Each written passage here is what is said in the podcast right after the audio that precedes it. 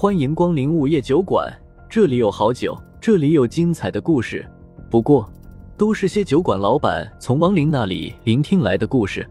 午夜酒馆，作者黑酱标，由玲珑樱花雨制作播出。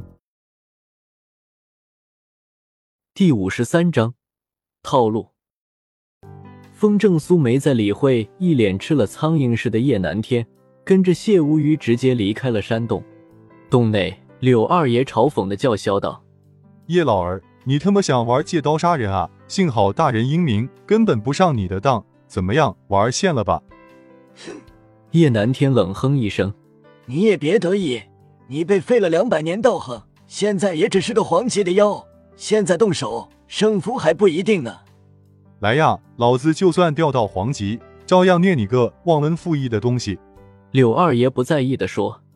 叶南天强势的道：“来就来，缠死手，蒋美拳。”紧接着，洞内就响起了打斗声。听到洞内传来的动静，谢无虞好奇的问：“你是不是一开始就没打算帮那个叶南天？”风正苏道：“你觉得为了利益就出卖自己亲人的家伙会是好人吗？”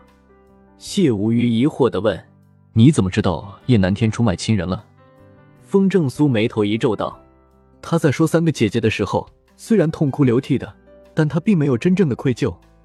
谢无虞若有所思的点点头道：“嗯，那老小子心计太深了，正常人是不会接受这种肮脏的交易的。而且这么多年都过去了，他现在有几亿家产了，才想着要跟柳家断绝联姻的关系，哪能这么便宜？最重要的原因是，那柳二爷身上确实没有杀孽。”风正苏一边往山下走。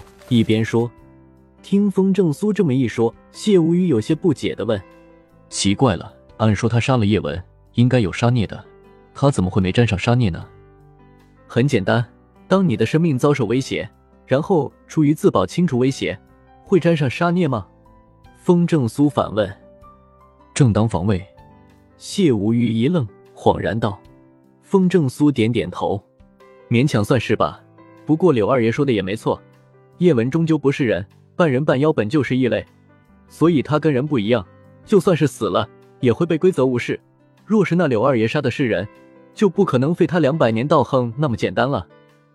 嗯，谢无语点了点头，又问道：“那个叶凡，你打算怎么处置？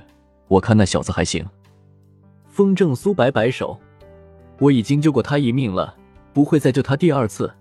叶南天明明有解决他身上阴灵的能力。”却因为怕柳二爷迁怒，眼睁睁的让他等死，以后只能让他自求多福了。哎，谢无虞叹了一口气，叶南天真是太心狠了，不惜用孙子的命，也要谋划借刀杀人的阴谋。可惜他遇到了我们，我们可不是他能借的刀。自作聪明的家伙，终究是要被自己的聪明误的。风正苏哼了一声道。谢无虞笑笑说：“嘿嘿。”就让他自己跟柳二爷了结去吧，俩人这会儿在上面应该打得很热闹。行了，这件事跟咱没关系了，走，回酒馆帮白姐的忙去。风正苏不关心的摆摆手道。谢无余问：“那你不继续追查你小姨子亲生母亲的身份了？”风正苏摇摇头：“不查了，查也没用。等到小小觉醒他母亲遗传给他的能力时，自然会知道。”嘿嘿，我还真有点好奇。你小姨子究竟是个什么东西？谢无虞笑笑道。风正苏眼睛一瞪：“你才是个东西！”谢无虞愕然了一下，道：“呃，好好，你小姨子不是东西，是天上的仙女下凡，行了吧？”风正苏懒得再跟他斗嘴，冷哼了声。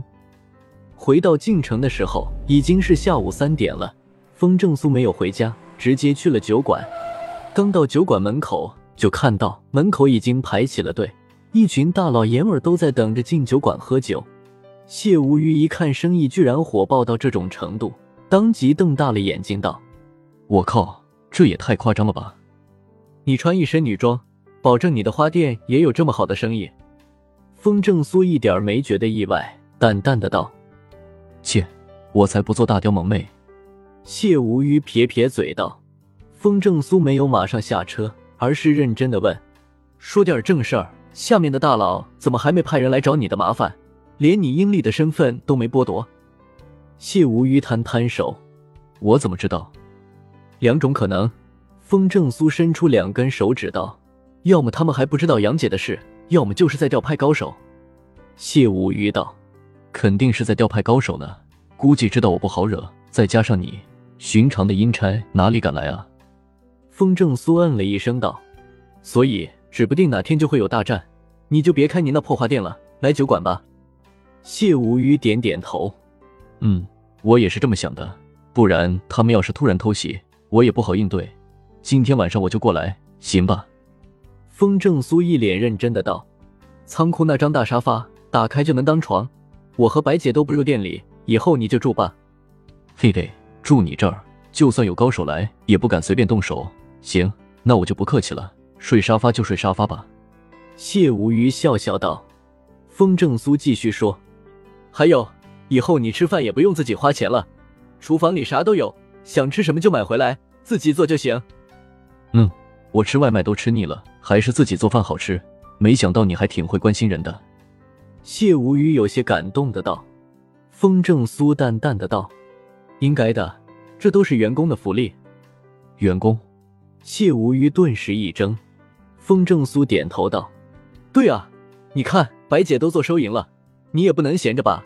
你看酒馆现在生意这么好，白姐一个人又当收银又当酒保的，根本忙不过来。”以后你就当个酒保吧。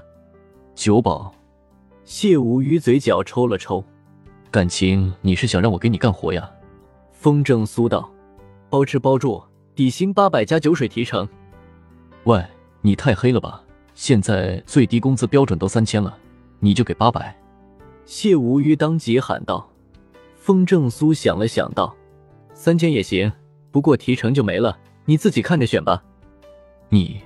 谢无虞转了转眼珠子，我要有提成的，这不就完了？你看白姐就这么几天，她就卖了好几万了，到时候月底一算提成，指不定能赚多少呢？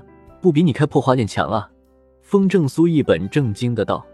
谢无虞咧着嘴笑，嘿嘿，好像是哦。有白姐在，根本不愁生意，那就这么定了。我对你好吧？风正苏问道。嗯，好行。谢无虞笑笑道：“风正苏又说，那就从今天开始正式上班。好，我这就把花店关了，收拾下行李就搬过来。”谢无虞说。风正苏摆摆手，脸色一寒道：“收拾行李不急，先去帮白姐的忙，赶紧招呼客人去。”啊！谢无虞愕然了下，这就开始吗？风正苏道：“废话，你不看白姐一个人都忙成什么样了？”还不赶紧去帮忙！表现不好，别怪我扣你工资。我怎么感觉被你套路了呢？谢无虞有些不情愿的道。风正苏没搭理他，下了车，然后才说：“赶紧的吧，我是真会扣工资的。套路，呵呵，套路还在后面呢。不把你使唤的像牛像马，就算我这个老板白当了。”靠！谢无虞牢骚了一句，只好下了车，然后回到酒馆开始招呼客人。随着谢无虞的加入，酒馆里的气氛更加热闹了。有人盯着谢无虞，眼神古怪的使唤他：“哟，小子长得挺俊啊，去给我再拿半打雪花。”还有人拿出一百块，不怀好意的打量着他，笑道：“来陪大爷喝一杯，这小费就是你的了。”谢无虞很想把酒泼到他们脸上，但看到风正苏都开始在吧台里调酒了，就只好忍了下来。整个下午。忙得连水都没顾得上喝一口，直到天黑，所有的客人都喝得东倒西歪，舌头打着结，说着明天再来。离开酒馆以后，三人才松了一口气。谢无虞忍不住的发牢骚道：“生意太好了，也他妈不是好事儿啊！等会儿再发牢骚，赶紧收拾干净，准备迎接晚上的客人。”风正苏没好气的道。谢无虞不满的嘀咕了一声：“靠，真把我当牛使唤啊！”但还是乖乖的去收了桌上的空啤酒瓶子，收完又擦，擦完又扫地。等到全都清理干净以后，谢无虞才一屁股坐在卡座的座位上，长出了一口气，道：“比我卖花累多了，我怎么有种上当了的感觉？生活不易，钱哪有那么好赚的？”风正苏瞥了他一眼，道：“谢无虞刚要再说，忽然感应到了亡灵的气息，当下说：“又有人来了。”不一会儿后，就有一个老人颤颤巍巍的走进了酒馆里。又到了酒馆打烊时间，下期的故事更精彩，欢迎再次光临本酒馆听故事。